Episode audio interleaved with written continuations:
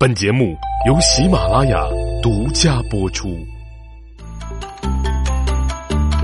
手把青秧插野田，低头便见水中天。六根清净方为道，退步原来是向前。各位好，我是大宇，咱们呢先来这么一段定场诗，然后呢就开始咱们今天的茶馆乱谈。今天咱们继续说后稷的故事，说这后稷呀接受重托，啊，省吃俭用是吧？挤出宝贵的科研经费来研究种地啊。呃，当初呢，神农氏培育了粟，后继呢对粟种啊加以改良优化，终于培出了这个优质的粟类品种叫稷，并且以自己的名字命名之，或者说呀，别人用这个新种的名字命名了他自己。反正稷是五谷之长啊，古代的中国的细粮，祭祀中的指定用粮啊，现在山西人还吃呢啊。因为贡献比较突出，这后继呢就被赐姓为姬，嗯，因为在积水之畔嘛。封地在陕西武功县一带，那个时代有个姓啊，这是一个惊天动地的大事儿啊，比拿绿卡还难呢。并不是每个人都可以有姓有了姓就意味着你是贵族了。轩辕皇帝有子二十五人，得姓者才十四个，贵族呢还不够分呢。一个研究种地的被赐了个姓那鸿福齐天呢。但是你现在咱们再来想一想，这那那叫种地的。那叫搞科研，哎，人家那叫就是原来的袁隆平先生，是吧？你看我们现在经常说袁隆平先生当代神农，那绝对的，那简直这可以说是丰功伟业，哎，造福后辈啊。那么后继的后代们呢，也没有辜负姬姓这个伟大的字眼，因为他的姬姓后裔们呢，顽强的摸索着，在一节一节的去点亮另一个光辉的朝代，什么呢？就是大周。后继的第十三代孙就是老谋深算的西伯。西伯呢，成为了周部落领袖的时候，天下的君主啊，正是众所周知的坏蛋商纣王。根据这个加拿大安大略省博物馆馆藏石刻记载，啊，朋友说了，怎么馆藏石刻跑加拿大去了？咱们中国馆藏石刻，那你这你就想想当年八国联军的时候，你就知道是怎么回事了。反正呢，这个东西石块，这个这个石刻不是他们好得的。哈，商纣王说知识渊博呀，这个这个石刻里边记载啊，是天资聪颖，而且是一大帅哥，力大无穷啊，虎背熊腰，是不是？哎，能手戈猛虎。甲骨文的“细”字呢，就是由一只鸽和一个老虎和一个凳子构成的，说明斗老虎啊是商朝的这个时髦的表演。纣王甚至呢亲自去表演啊，好比西班牙斗牛似的，甚至更血腥。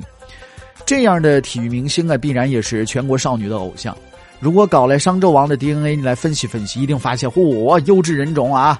哎，能诗会赋啊，啊，能文能武啊，铁嘴钢牙，反应灵敏呢。大臣们还都辩不过他，都抵不过他一人聪明。不过这种文武双全的君主呢，往往有的时候就因为太聪明了的人呢，他有的时候他就对这个世界 看的比较比较淡啊，就最后呢就。是吧？倒行逆施，哈哈，就他根本瞧不起别人说话，所以一意孤行，把自己的大好江山就给抖走光了。商纣王灌酒为池，悬肉为林，使男女裸奔其中，这就是大伙儿都都知道的酒池肉林啊，并且现在很多朋友在梦中特别向往。哈哈。这个商纣王呢，还是一个呃研究这个刑罚的专家，那时候杀人手段呢，就让他整合的哈家太完备了。什么砍头啊，刨落呀，活埋呀，肢解去世啊，呃，这个这个什么凿鬓呢，割鼻呀，剜眼拔牙了，割舌去耳纹面了，以及什么海刑了，好家伙，腐刑了什么的。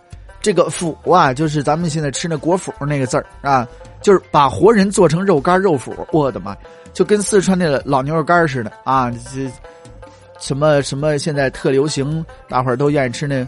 成吉思汗的军粮，这那个牛肉干啊，海刑是什么呢？海那意思就是把活人剁成肉酱啊。那时候收拾一人跟收拾条鱼似的，这刽子手都是厨师出身，庖丁解牛，庖丁解人是吧？活活凌迟而死这种最残酷的刑罚，当时还没有发明。嗯，你像那个呃，吉伯一考，他就是被施了海刑嘛，剁成肉酱了。还给他爸爸周文王吃了这么一个呃他的肉酱做成的这馅饼。周文王吃完之后，哎呀，是假装吃了，其实都郁在嗓子那儿了。结果呢，在回州西周的路上，嗷的一口都给吐出来了。结果变成一小白兔跑了。兔子，兔子，这名儿就从这儿来的，哈，这都是传说故事啊。咱们说纣王特别的残暴，三个首席大臣，一个被他给腌成肉干了，一个被他给剁成肉酱了，剩下这个西伯呢，一度下了狱啊，差点进了厨房啊，囚禁在油里。这纣王同父异母的大哥微子启啊，就实在是受不了了，就就窜逃荒野。纣王的叔叔箕子呢，就装疯卖傻以求远祸。另一个叔叔呢，就是有名的这个苦人比干，被纣王呢切成了八块，啊，把心掏出来看看是不是七巧玲珑这个玲珑心，啊，这就要死了。箕子、比干之类的王公大臣尚且没活路，那你说一般的奴婢那傻瓜起来，跟现在拿个剪草机子儿在草地上那么除草，这不差不多吗？人头好家伙，咕噜咕噜往地下滚。商朝人不论祭天祭雨了，呃，祭祖了，求雨过节了，每次都得杀奴婢当祭品，十数人到几百人不等。啊，这种这个呃人祭呀，呃，说实在的太残忍了。啊，最多的时候有出土过啊，五百多人。啊，估计啊，可能是过年，有的砍了头的，有的活埋的，有的跟狗埋在一起，哈，这有的还跪着。历经三千多年，挖出来一瞧，好家伙，定了格的恐怖电影啊，太吓人了。主人死了，杀若干奴婢帮着他扛行李往黄泉路赶路，这当然可以理解，是吧？因为那个时候人就是这么个想法。这过节杀人呢，表示高兴，是是，那杀个人是吧？那个时候人，咱们现在是理解不了啊，那个时候的人的那种想法，是吧？哎呀，所以太残暴了，以天下为刍狗，搞的是众叛亲离，中原大地跟烧开锅的水一样，咕噜嘟咕噜嘟的就沸腾起来了。那么这一沸腾，可就出事儿了。出什么事儿了呢？下期节目咱们继续聊。